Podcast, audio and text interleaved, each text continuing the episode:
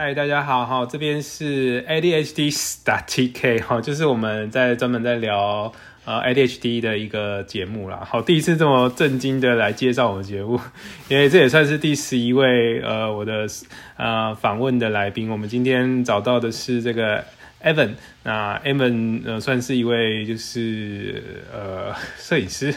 好，然后等下也是邀请他来自我介绍一下。然后先跟大家介绍一下，我这个频道呢，主要是由于我最近接触到 ADHD 啊这么样的一个呃，在维基百科描述到是呃一种特殊的特征，还是呃我们有一些分心，容易分心，然后可能过动或者是冲动的一个人格哈。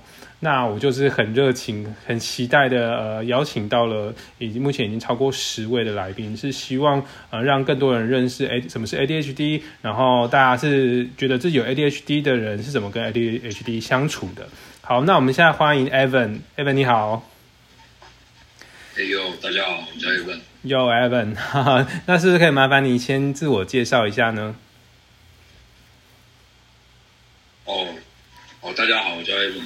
那个我是，就是近两年成人后才被确诊为那个 ADHD 的的的人哦的人，嗯，然后然后刚好刚好就是就是确诊之后拿了药之后才发现，哎，原来就是除了吃药以外，有蛮多就是 ADHD 应该要了解的一些怎么控制自己的行为啊，就我最近在研究这一方面的事情。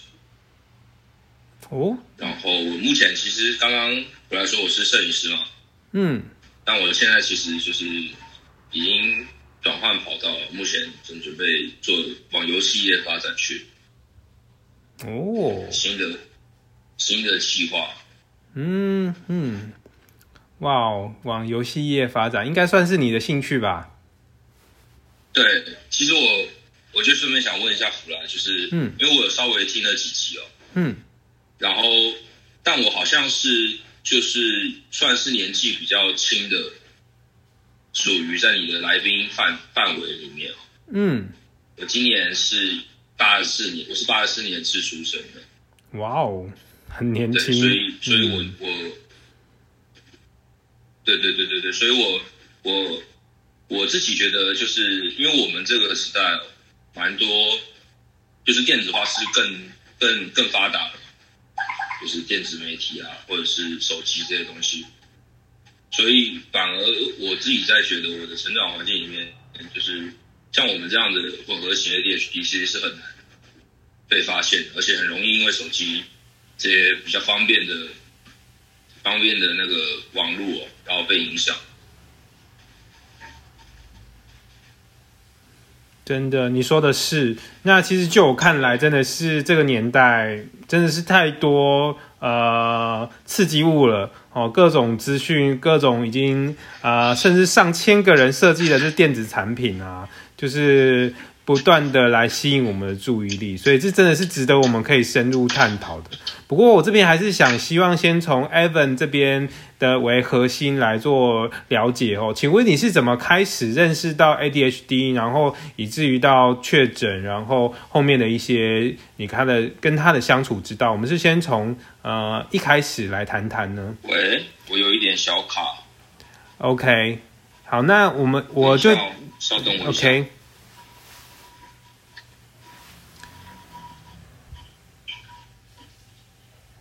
呃，可能是我这边网络问题。那我讲一个重点，就是请问 Evan，你是怎么开始知道 ADHD 跟诊断？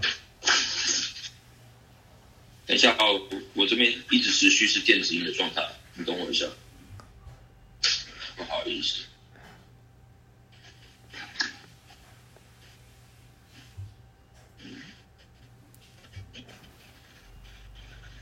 我重新加一次看看好了，Sorry，这可能是我的技术问题。嗯，喂喂喂，有声音吗？有，你有，但是是我应该是我这边的问题。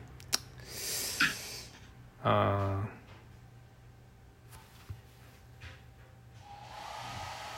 嗨，Hello。那有听到我声音吗？有好，就是我这边可能网络品质比较不好，不过，嗯，先从呃，是不是方便直接跟我们介绍您所认知的 ADHD？你是确确诊的这个过程？哦，好啊，哦，我大概简单说一下，就是我我从小的家庭环境是因为家人比较忙哦，所以。所以我大部分的时间都是就是自己在就学阶段遇到问题，我都习惯自己处理哦。那我从小被那个老师啊，或者是就是在求学阶段遇到的评语，大部分也都是就是不太认真啊，然后很聪明，不太但不太态度不好，不太愿意好好认真念书这种。但因为那时候。坦白说，还是小孩子，所以你你只是你只会觉得哦，我可能是真的没有那么专心想念书，我可能还在想，我可能有别的想做的事情，就你不会意识到自己当下是是因为分心这些状况所产生的问题。然后直到呃就学阶段这些问题，就是我们。我我我自己的态度就是，呃，我可能就是只是没有找到自己想做的事情而已。直到那刚好我我也蛮幸运的，我是在我在大学的时候就找到自己有兴趣的工作，就是时尚产业的工作，就是刚好因缘机会。然后那是我人生第一次那种，就是人家常说的 ADHD 有一种超级专心的模式，你会。突然被开启，然后你可以持续专心在一件事情非常非常久。就我大学阶段就持续一直在，嗯，我自己喜欢的事情跟工作上面努力了，所以也没想那么多，就是找，只是觉得哦，可能就是学校或者是念书的环境可能不是这么适合我。但我成年之后，刚刚讲的这些就是 ADHD 的。症状就是开始越来越影响我的生活，就因为以前的迟到早退啊，或者是呃不太愿意与人沟通协助，这些在学生阶段其实某方面来说是可以被允许的。就是你你虽然这样子做了，虽然你有一些这样的症状，可是你算还可以融入团体生活，就不太会被注意到。我自己的感受是这样，但在工作之后，其实这样的问题，在我执行一些日常很琐碎的任务的时候，会常常遇到很多困难啊什么。就我的时间感是非常非常的扭曲，完全没办法在正常时间出现在正常的地方。然后因为这样子遇到了很多困难，然后尤其又是因为是自己喜欢的事情，所以那时候的情绪就比较差。哦然后直到我真的发现，我好像。情绪障碍，情绪有一点出现问题的时候，是因为我好像长了那个台语叫皮皮刷皮蛇，我不知道那个就是学名叫什么带状疱疹。有，这我长过，就是带状疱疹。对对对对对，我就长了那个，然后干，我就觉得不好意思，我讲话比较直接 哦。没问题的，我们需要这一种直接。哦，然后然后我就觉得哦，我好像。真的有问题，因为上网查带状疱疹，他就会说你是可能有，可能是忧郁症的并发并发症状，所以我那时候就去附近的诊所挂了精神科，就是我第一次人生人第一次去经历那个环境，就以前从来没想过。那那时候看了第一次去看，就是前面几句看也不懂啊，医生就看你哦，你你这个疱疹哦，你可能忧郁症，你是不是心情不好啊什么讲讲讲。他就会他就会开那个，通常就是开 SSRI，就是抗抗忧郁血清类的药剂给你。那我就拿回去吃了，那吃了一阵子就发现我我吃的那个药对我来说就很像是哦，他把你你会造成困扰的事情先通通都关闭了，可是实际上 ADHD 会造成的后遗症是完全没有被改进，它只是被放在那边，就我不会因为吃了抗忧郁的药剂让我。的 ADHD ADHD 的症状有所改善，然后后来才发现，就是这些问题当然是我后来就是我吃完药就觉得没什么用，我就再继续查查资料，发想要发现自己到底自己是什么问题对，然后才之后才就是这个过程都经历了，就是一段时间才慢慢就是吃了药修正，吃了药修正，后来最后才发现 A D H D，然后去我是在和平医院就诊，然后现在就是持续有在服药，就利他能跟那个钻石达。对，大概是这样。哇，看来你就是呃，算是自己发现，然后就诊到现在用药，那是不是方便呃说一下呃你是如何安排自己的用药？其实我一开始，因为我不知道，可能很多听众或者是很多会收看。你这个节目的朋友，可能我们可能是怀疑自己有，或是怎么样？我自己是觉得，因为我自己就诊的经验，我也我去了医院，他也没问，他只是他也只是问，就是比较一开始评估表会出现的问题，就是哎，你你你的分心程度啊，然后会不会影响生活什么的？然后我当下就是跟医生回报一些我 ADHD 的状态，就比如说我的时间感不好啊，然后很容易分心，没有办法专注在一件事情上。然后第一次他不敢开利他能给我，他就先开一个慢效，可是我忘记那个药名叫什么。然后后面才开始就说，呃，可能他他是他叫我先回去试试看嘛，试了又经过呃一个月，然后再回去吃，他我就说我吃这个，呃，感觉没有那么有用，因为我那时候知道有利他能这个东西，我就想试了，想试试看是不是有用。那我一开始是一天十十 ng 哦。但我后来就是吃第一次吃到那个药的时候，会觉得就像很多人说的近视一样，就是你原本是近视的，但你突然眼睛看得到了。但我后来就发，但吃了大概持续两三个月之后，我开始有加重到一天二十克、二十 mg 哦。然后直到现在，我反而不是以，就是我现在已经不是以天数在安排我的利他能服用。的间隔，我反而是安排我的任务，就比如说哦，我今天不是一早上起床就吃，但我可能下午有一个很重要的事情我要处理，所以我会在下午前处理那件事情，可能一个小时前或半小时前先吃，哦，好好的把那件事做完。我发现这样的服药习惯会比较能够帮助我，也是算也是算是建立一种工作模式的仪式感吧。哦，就是我我吃了这个药，然后我可以开始工作了。好的，感谢你的说明。那不知道呃，用药听说是有一些呃，可能会需要一些生活模式的配合。那你有没有咨询专业人士，或者是你刚才说的仪式感，有就是详情可以为我们说明呢？呃，医生其实就是跟我说，你因为他现在一定就是单位就是十嘛，那我现在一天是吃两，就一天吃两颗的概念。那医生的说法是说，你只要就是。你想，就是你不要吃到太晚，吃吃到睡不着，就是你其他什么时间吃其实都可以。那所以，我我自己现在的方式就是，我会依照我当天的工作内容来决定我服用的服用的药量。就比如说我刚才说的任务，比如说我一天今天比较忙，我可能就要可能上午一颗，下午一颗这样。那如果我今天没什么事，我我不太需要很高强大的专注力在处理工作的时候，我可能就不需要吃药。用这样子来降低利他人的耐受度，不要让他就是耐受度越来越强。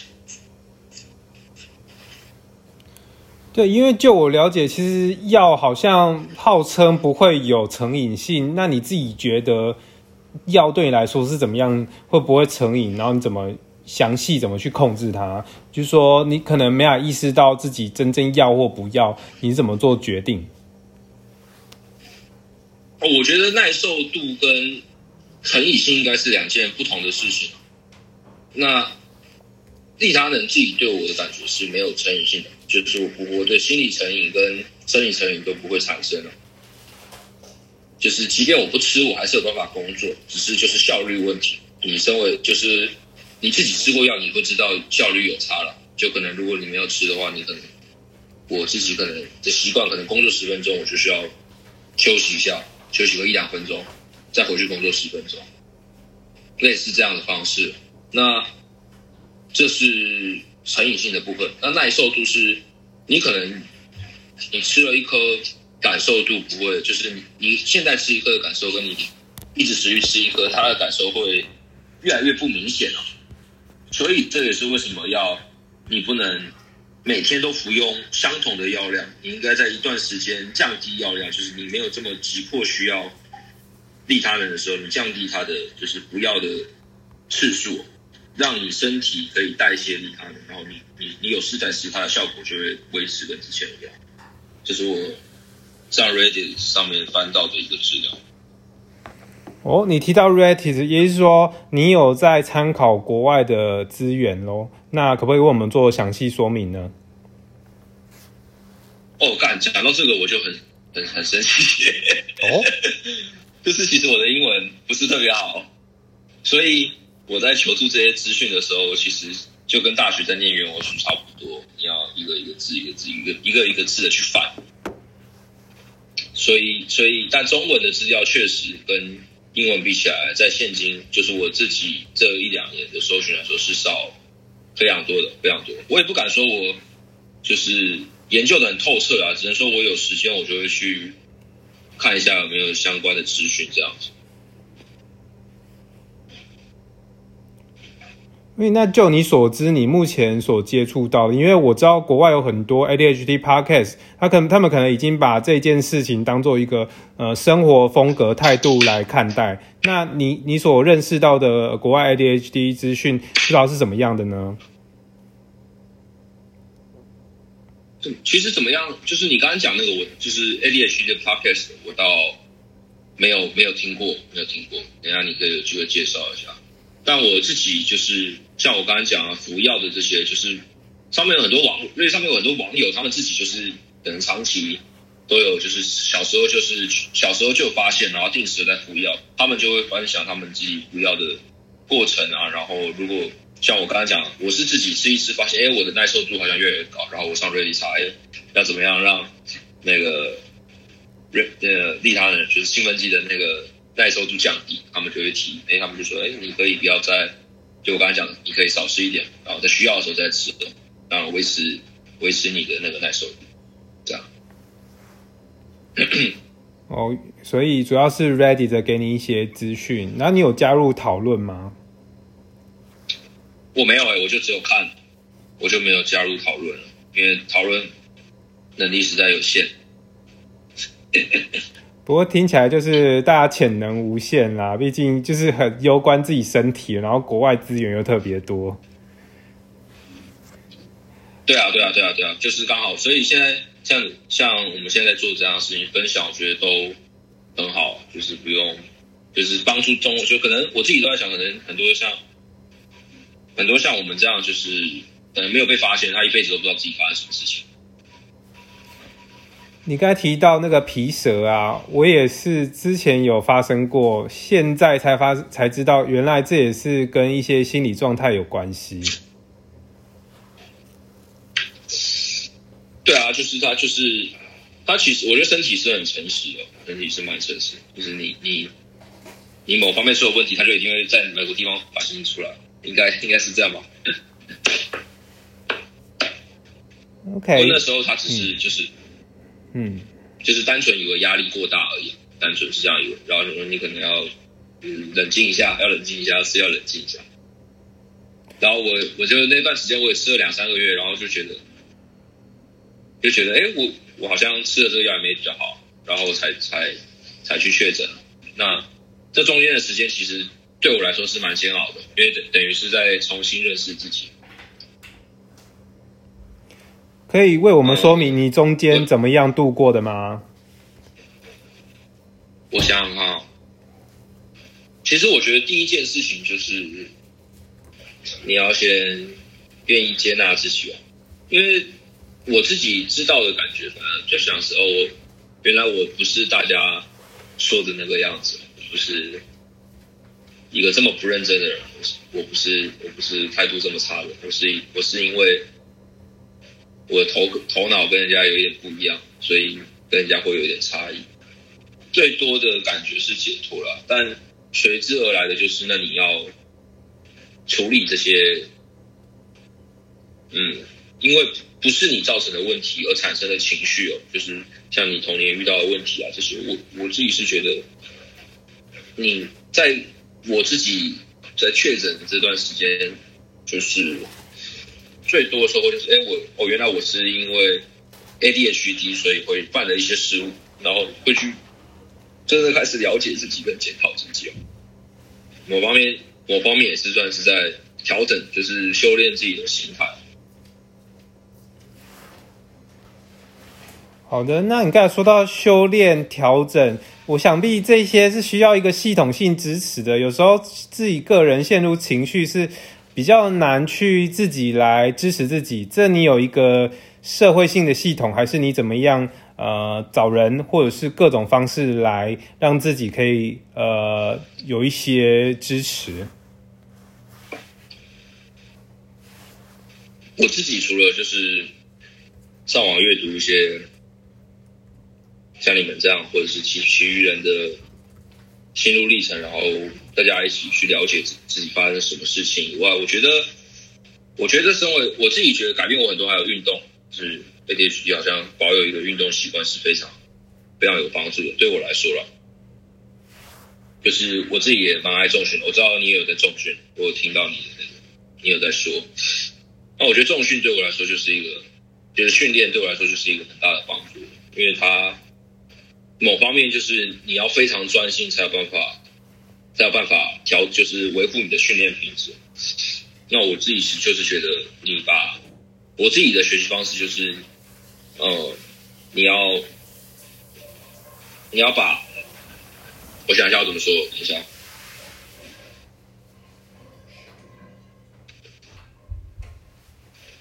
你要把，呃，你在做的工作都当做是，都当做是一个我自己的想法，我自己都把它当做一个游戏哦。你，你过了，你过了，你过了，你做完一件工作，你就是完成了一个关卡的概念。那现在这个方式对我来说就不会像，嗯，比方说 ADHD 最常出现的问题会是，可能会是我们有很多的想法，我们会定一个很远大的目标，但我们没有足够的执行能力去执行它，所以要把我现在的习惯就是我会把我的我想做的事情分成非常非常小的项目，然后让我可以在。完成这些极小的项目，从中获得成就感，我就可以持续的学习跟专注在这件事情上。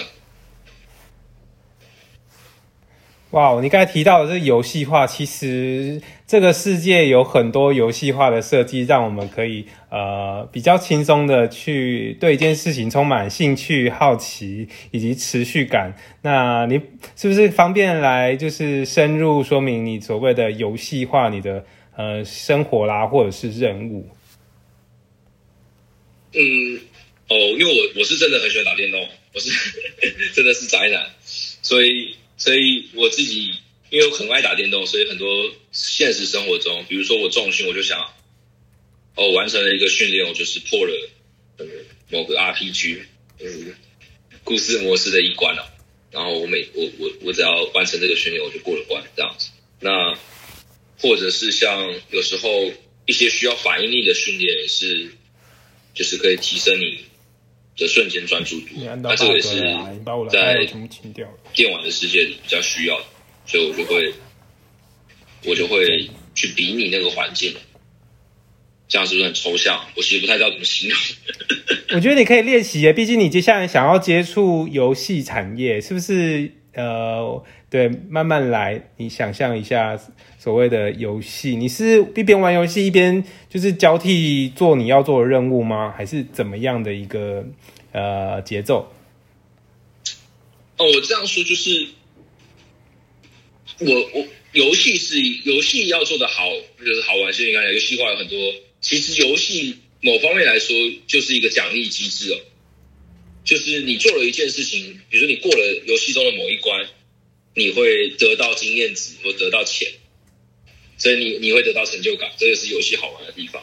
那我现在就是想，哦，我工作，我把我，比如说我今天要讲念书，我要念三个小时的书，但我把它拆成一个小时、一个小时、一个小时，对我来说，念书这一个一个大的目标就被我分成了三关，所以我在我一天的工作下来，我完，我觉得完成三关比一个完成一个很长的关卡对我来说还容易。哦，你这样子其实是提到一个还蛮有意思的。我们软体专案里面常常有叫做我们在这个叫做拆这个 ticket，也就是一件一件事情，其实是还可以再细分的。那我很庆幸我做软体业，也在一些管理自己任务上面有一些技巧。那其实这真的是我就是误打误撞啦。那其实现在也是碰到一些瓶颈吧。那身为 ADHD，应该说我自己自认为 ADHD，我没有去，还没去诊断，但是很明显的就是大家谈论过的一些问题哦。那我这边想要聊就是关于分心，那我们是是呃也可以分享一下你关于分心的看法？我可以分享几个我是真的很容易分心的的故事哦。嗯，就从。从念书的方面来说，是我我知道我自己可以念书，就是就是就是我我是我的学习呢应该是没有出现问题，但我就是我自己在念书的感觉，就是我我就是会想要做什么别的事情，就是想搞一下，想搞想皮一下，你知道吗？就是那种很皮很皮的学生，然后所以那时候就被人家说，嗯，很很贪玩。贪玩，所以，但其实我我坦白坦白说，我活到就是我二十二十，我今年二十五岁，我回到就在我大学毕业，直到我出社会以前，我都不认为我在分心。所以你刚刚问我说，你觉得分心对我来说什么？其实我最近才意识到我会分心这件事情，所以。所以我现在的看法比较像是，我就只是比较容易被。就像你刚才说的，比较刺激的东西吸引，所以我要，我现在意识到这件事情，我能够提醒自己，其实对于 ADHD 来说，我觉得就是一种进步。你的专心时间的确，因为不管是要不要也好，或者是你自己的自律、自律审查也好，你都有持续在进步。我觉得这就是好事了。对，我也是最近从这个认识到我们可能会面临的一些状况，以及其他人的分享上面，这么也这么觉得。那其实就是各种冲动，然后把自己带往另外一件事情，所以呃，分心冲动。那我们再来谈谈所谓的过动好了，你对过动有什么样的觉察呢？我过动，我过动是，该这可以说，我小时候。念书就是很标准，就是因为首先我自己也觉得 ADHD 有某方面不太会跟人家，不太会不太有社交，就是他社交能力也有一些障碍，我自己的感觉。所以，那男生嘛，你你在念书的时候，你你你如果就是是稍微弱势的，或者是或者是你你就很容易被霸凌，我觉得这也是很多 ADHD。小时候遇到的问题，那我那时候因为我很我也很皮，所以人家霸凌我男生，我就想哦不行，那我不要我不能被霸凌，所以就会找其他方式哦。所以就你要更皮，你越皮呢，你就不会不会被霸凌。所以我那时候就是被老师老，因为大家都说我不念书，所以我那时候也觉得我是不是真的就是不爱念书什么的。所以我那时候就是，比如说我上课，我是完全没有办法。好好上课的，就是我，就是那个什么，什么人家什么丢纸团啊、扔纸飞机什么这种这种事情，就是电影上面会被叫叫上去台上骂的那个，都都是我本人，就是都是我会做的事情。所以我在求学阶段其实遇到蛮多蛮多的困扰，然后直到就是长大，我觉得反而过重之后，个这个情这个。特征，对我在还没有服药以前，我觉得它就已经有被改善。但我不觉得它是一个，我自己现在回想起来，我只是因为我不知道要怎么跟人家相处，所以我极力压抑自己，什么都不要做，这样我就不会有危，不会有问题，不会有危险，这是最安全的做法。那直到现在正视了自己的，就是发现自己的问题，就会知道。而我，我反而可以利用这些东西啊，就是有时候我觉得 ADHD 有是有很多优点，我们大家可以聊聊看。那我刚才说了，我刚才说过动，就是我自己知道，我就把，就是我我会试着在，就是我自己比较陌生的场所去。让自己冷静下来，就像我刚刚说到，还有我一些训练的方式啊，像我觉得，嗯，做重量训练或者是运其他运动也好，我觉得呼吸也是一个可以帮助你专心跟帮助你冷静下来的一个很好的方式。就就是重训的那个腹式呼吸吧，我觉得对于冷静跟专心也是蛮有帮助的，就是它也是我一个小秘诀就。是我如果要工作的时候，会先，就是我每天早上起床，现在会先，就是有点类似冥想，但没这么长，就是用这个腹式呼吸先，先休息个十大概十十来分钟，才开始起床做今天要做的事情。哦，您刚刚提到冥想，那不知道呼吸法的延伸，你有做一些什么样，就是调整心情的尝试吗？不好意思，有小卡，你刚你可以再说一次吗？哦，关于冥想，你有看法吗？嗯，我听不到，怎么办？呃，想一下啊，你要不要重新看一下你的网络还有没有问题？好，等一下，反正这个 podcast 应该可以剪吧？你应该可以用剪。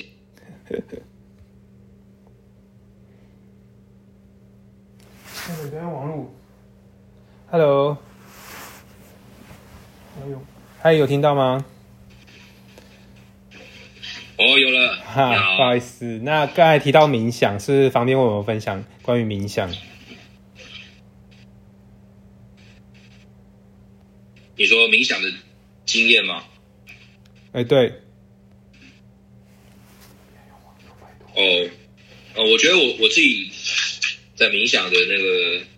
领域里面，我一定是很菜的菜鸡了，因为我觉得对于 ADHD 来说，要训练这件事情，干真的超难的，超难的。我自己公司前面，因为前面刚开始要训练时，你要先就是时间慢慢拉长。我我我大概经历了十几次的前面那个五分钟，就是我要坐下来不要动五分钟，我大概就失败了十几次。这种事啊，下次再做好了。那直到。有有一天，就是真的下定决心要做这件事，然后建立起来，然后就是从一开始做不完一分钟，然后慢慢拉长、拉长、拉长，就可以就可以进入那个比较放松的状态。这样对于我一天的开始也是还不错。那我我我刚刚就说到，其实我觉得最重要就是呼吸啊，你就是调整自己的呼吸哦，就是呼吸那个把你的腹内压。做出来，那个那个会让你的，我自己会觉得会让你的身体肌肉都很放松。对。好，那其实我们是应该是有许多的方式来协助我们。那聊完了身体、心理，那社会方面有你有哪些支持，或者是自己帮自己安排一个系统，避免呢自己是没办法处理的。不好意思，我我可以再说一次吗？你说社会方面是像是什么问题？家庭或工作方面，人际关系。我觉得 OK，好，嗯，我觉得家庭跟朋友我们可以分两部分来分享。那我自己对于家庭的想法，我觉得就是。坦白说，我觉得，嗯，在台湾的 ADHD，如果你的呃原生家庭又相对比较传统的话，其实你会过得比较辛苦。就是台湾就是老一辈的长长辈们，其实对于对于这件事情的认知，其实是有，我觉得对于这种相关精神方，就是心理方面的缺失，会有一些刻板的印象。你很难去，就是很难去让他们站在一个很能够完全同理同理你的角度去去帮助你。就是你你你，他们会可能会先就是先质疑。质疑你可能有问题啊，或者是，或者是这个事情可能不是病，就是他他可能是就是可以被控制的，就我自己遇到的吧，所以我自己是反而会更依赖就是身边的朋友，就是身边的朋友能够理解，就是哎知道这个对于 ADH 这件事情有一个基本的认知，那相对。我在跟他们沟通交流的时候，也会比较放心的，就不会有那种像是我可能分心，嗯，分心做了一件事情，没有顾虑到，就是社交场合没有顾虑到别人。那如果跟我够熟的，那就够理解我的，就可能会就会就会就会知道，哎，现在是就是我不是因为故意的，就那个意思的概念。那如果是在跟陌生人相处，那我觉得就会更需要专心跟注意，就是要时时刻刻想一下自己不要乱讲什么白目的话。我真的超常因为乱讲一些白目的话，然后然后引起别人的讨厌。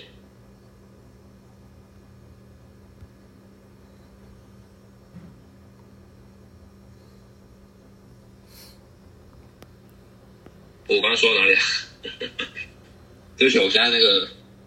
故事有点中断了，就是我刚刚讲完讲完那个家庭朋友，所以我自己然后讲了朋友，我自己就觉得，反正我觉得对于 A D A D H D 来说，最重要的事情就是你身边的人要能够，你要让身边的人能够能够想办法理解你你你到底就是这个事情 A D H D 是发是什么原因，然后它会有什么症状，它是为什么会造成，这些都都比较重要。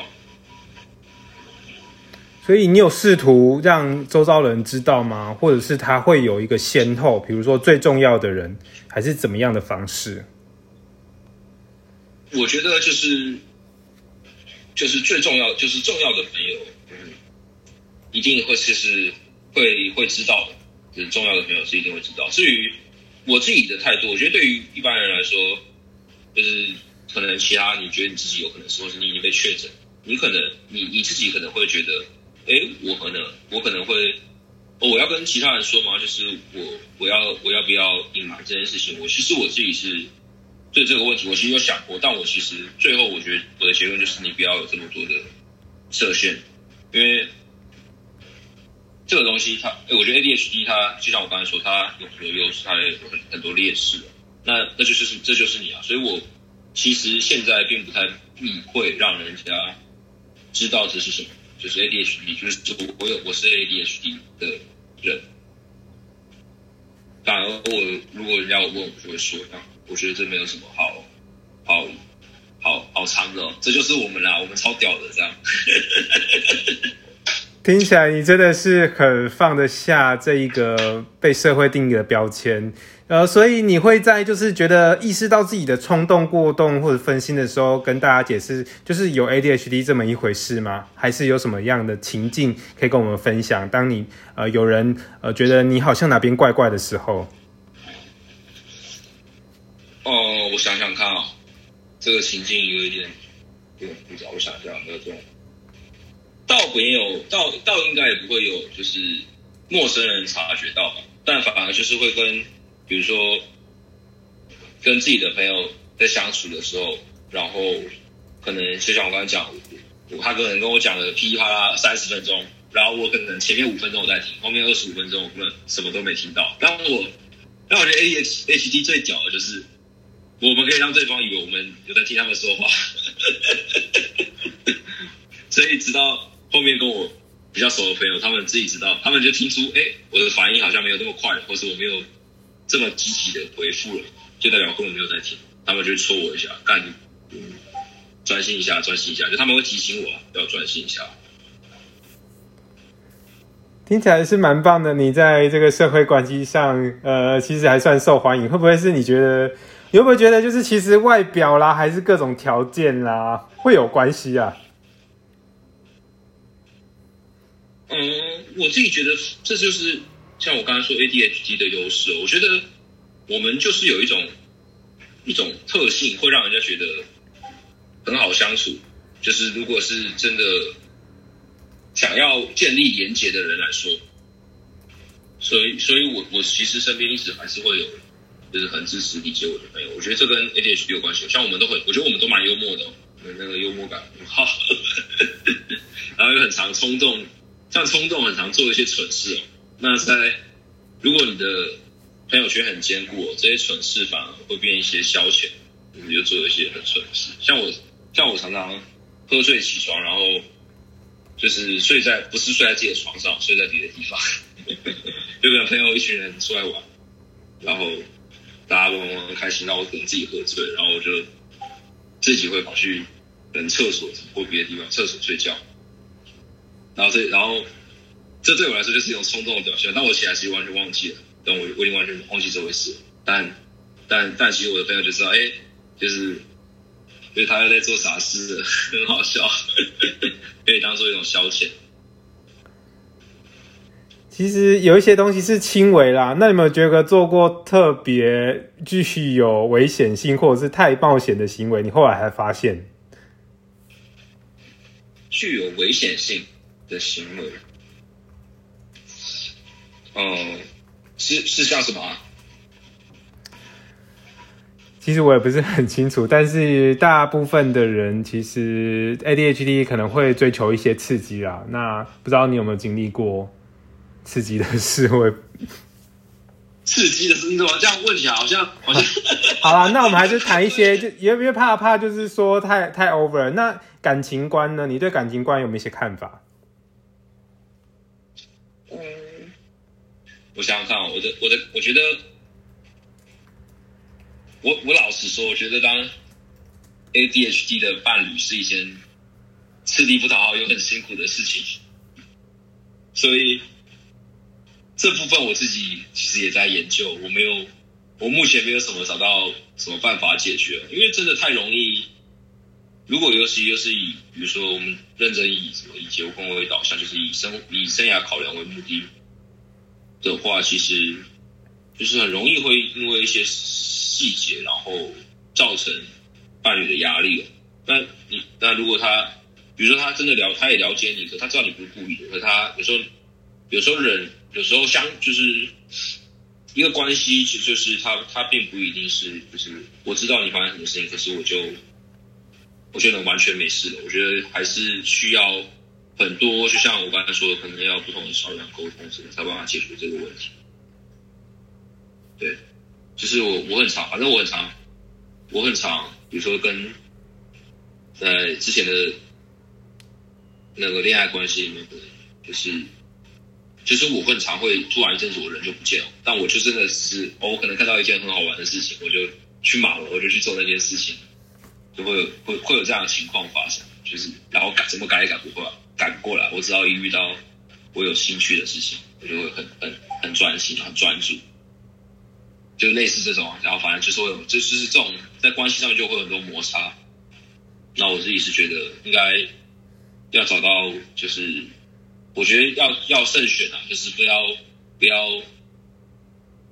我自己现在的感觉是不要啊，不要这么，因为我现在是单身了，所以我我自己的感觉是不要这么。这么急啊，就是不要想那些，我觉我自己觉得它是缘分，缘分问题。就是如果真的遇到，要珍惜。我觉得 ADHD 的伴侣要好好珍惜，因为的伴侣得来不易，得来不易。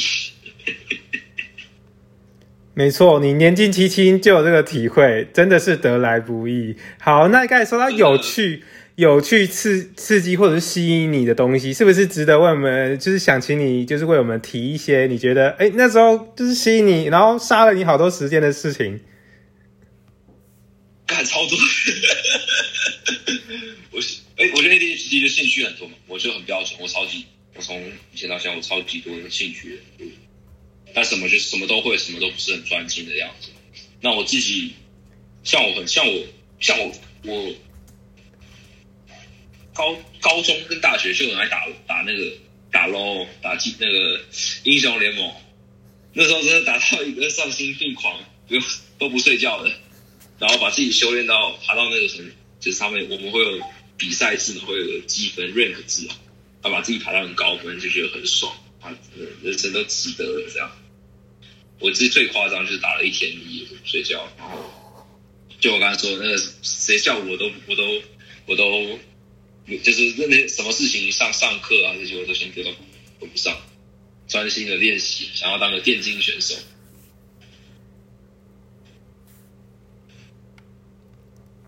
真的，你提到这个电玩啊，我其实也过，就是有经过这一阵子了。那还有其他的吗？还有其他的，想一下。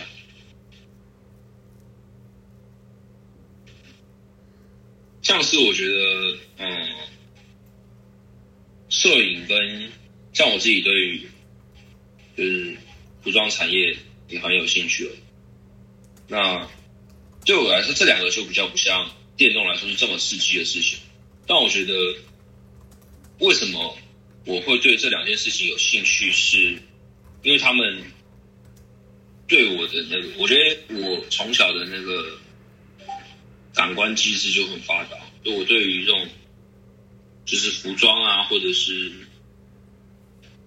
一个东西要呈现的意思，我特别敏锐，所以我在摄影啊，就是比如说构图啊，或者这些东西，我有得到精神上的满足。那个就是比如说我拍出一个很棒的东西，那对我来说，精神刺激、感官刺激是非常强大的，会一直喷多巴胺出来，我好开心，我好开心。真的，我也曾经着迷过摄影，然后现在是着迷运动，因为我觉得动身体可能是对心理影响最直接、也最快速，也是 最这个野性的。那运动方面，呃，方不方便为我们分享呢？你怎么去锻炼自己？锻炼就跟就是一般的重训了，但我自己是是觉得，因为健身有那个有三大项嘛，嗯。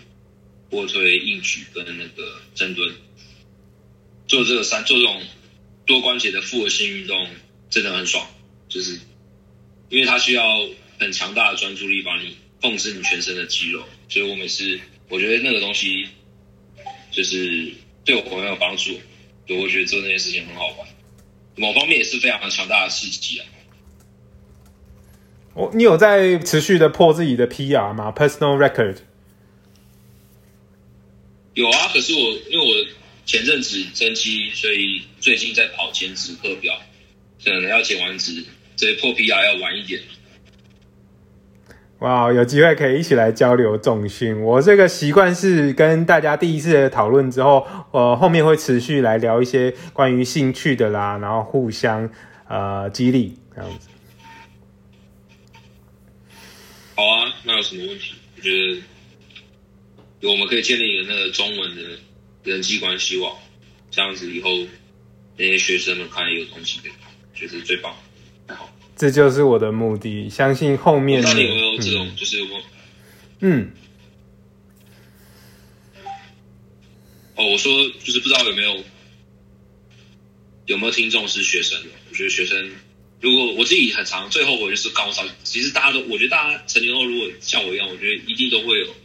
某时候会有某个想法，就是早知道我早点发现就好。操，怎么会？怎么会？怎么会这么晚发现？就会有点后悔。但是，但是我觉得就是要要自己心态，就是心态要调整一下。对。如果要如果我们聊的话题可以被就是学生啊，或者是他他们还没有没有发现自己，或者还没有还在还在怀疑的时候，探索阶段能够听到，诶，可能。朋友或者我们之间的分享，可以可以互相学习到什么是最好。对我的最终目的是引起更多人更早认识到有这么样的一个现代社会被定义出来的毛病。那今天我们有最后十分钟，然后今天也特别难得的有一些听众。那如果呃有听众愿意提问的话，就是欢迎。那我们这边也可以继续来讨论一些，你觉得还有哪些东西没有讨论到的，或者是 ADHD 应该有哪些值得去培养的生活的态度？是不是 Evan 也继续为我们做分享？风格啊，我们应该怎么样过 style？我们的 style 是怎么样才叫做屌？你可不可以为我们做说明？不然我觉得你你你很强了，你有你真的也具有那种可以瞬间与人贴近频率的能力，就非常厉害。我自己觉得这个能力非常，我自己觉得这个能力非常非常非常少见哦。我自己也是因为有 ADHD，我才发现我我也可以做到这样的事情。OK，回到正题啊，回到正题。我刚刚我觉得刚刚提到一个那个，就是你刚刚问我说，哎，为什么要就是想做游戏业这个？我其实有一个想法，刚刚忘记讲，现在补一下。就是因为我就像我一开始有说，我觉得电子产品对 ADHD 的影响是非常大，所以我想做游戏，就是去游戏业发展。就是我觉得，搞不好有很多潜在的 ADHD 在台湾，他们可能跟我一样，他他们从小都不知道有这有这回事，所以他们也就这样算了。那如果他们刚好听到，哎，我的相关产业，因为游戏业。对于年轻人来说是族群比较广的嘛，就是它是最多这种受众目标是都是最多，所以我就想去那边一面找找看有没有像我们这样的人，对，是然后去影响到他们，这是最棒的。哦，原来是这样子的方式哦，从可能有潜在受众的方式，呃的管道去发现他们，酷啊，那你觉得对？呃，我这边再跟你详细的想要了解一下，你觉得怎么样的生活是让你觉得比以前更好了？比如说刚才说到冥想，可以让你可以觉察到自己，那还有哪些生活的风格呢？我觉得第一个就是，像有一本书叫做《被别人讨厌的勇气》，啊，有是这样吧？我虽然。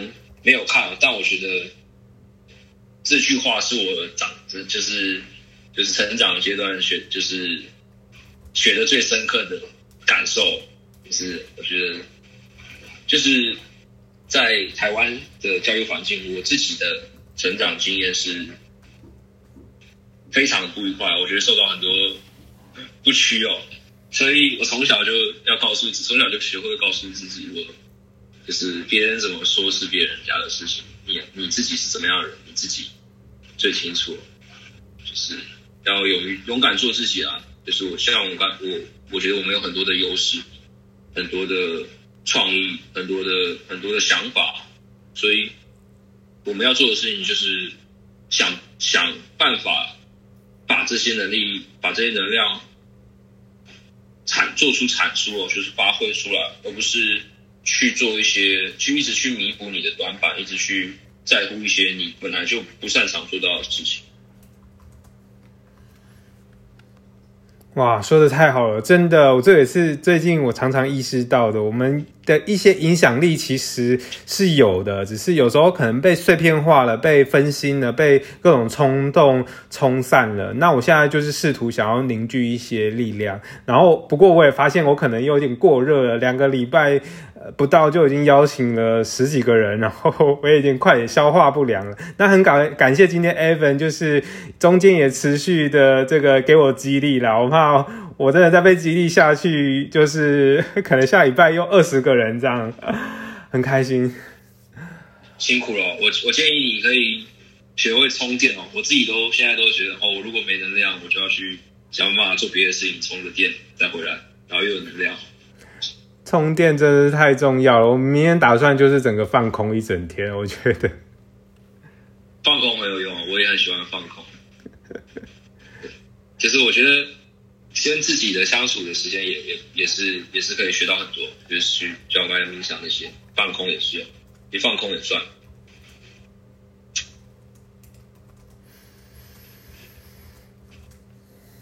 有，其实其实后面其实还是希望持续有朋友，就是觉得关心这个议题、好奇，都来找我聊，甚至就是大家互相也可以认识。所以呢，被我访谈的好朋友们，其实我都会拉一个群。我未来是一个规划是，就是希望大家可以就是互相交流，然后好奇的人也可以用可能是订阅呃我的这个 podcast，然后。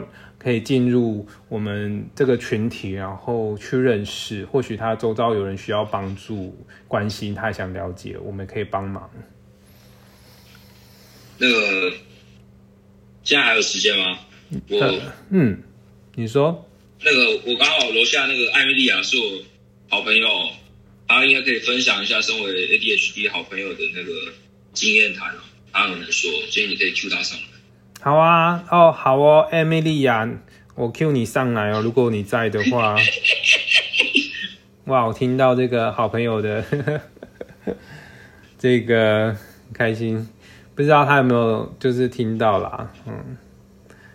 没关系，我已经 Q 他了，不在就算了。好。对，没关系，我们之后都可以安排机会。所以，呃，目前 Evan 是对游戏产业感兴趣，不如我们排个时间来聊游戏吧。好啊，没有问题。帅，那就是下礼拜看礼拜几？你希望哪时候？我看一二三嘛。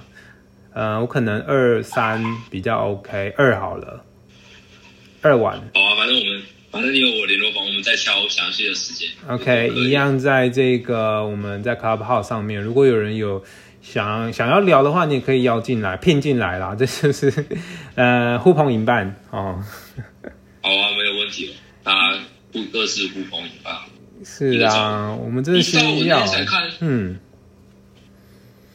我那天才看，就是就是美国有个 TED 演讲，他说其实全国应该是五到八趴会有。潜在族群或是 ADHD，很多人呢，是超多的，超多啊！然后麻烦的是大家没意识到，然后就自己无法自拔，或者是怎怎样的社会问题，都可能是因为自己没有意识到，这就是一个状况。然后有人在关心，但是你不知道这个关心的人在哪里，可以帮助你的人在哪里。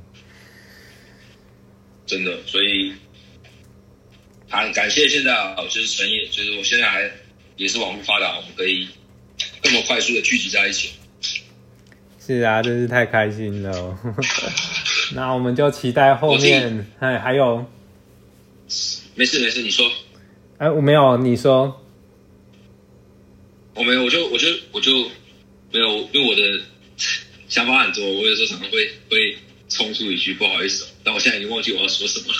哇，也太快了吧！忽然觉得很更有信心了。Evan 这样帮我们建立信心，各种分析能力。对，真的，我就我所以我说我我自己要要学，就是要要看得很开啊！你要你要很常坦然这件事情，我自己是觉得更帮助你接受你自己啊。帅，真的需要接受自己。好，那我们是不是差不多了？是啊，我们就是再来安排下礼拜的聊游戏，然后在互相支持中间，然后发现生命力量。谢谢你啊，Evan。是啊，是啊，我们下次见。耶，感谢今天所有收听的朋友。我先去睡觉了。好，晚安，早点休息，作息很重要的。晚安。谢谢大家，拜拜。拜拜，大家拜拜喽。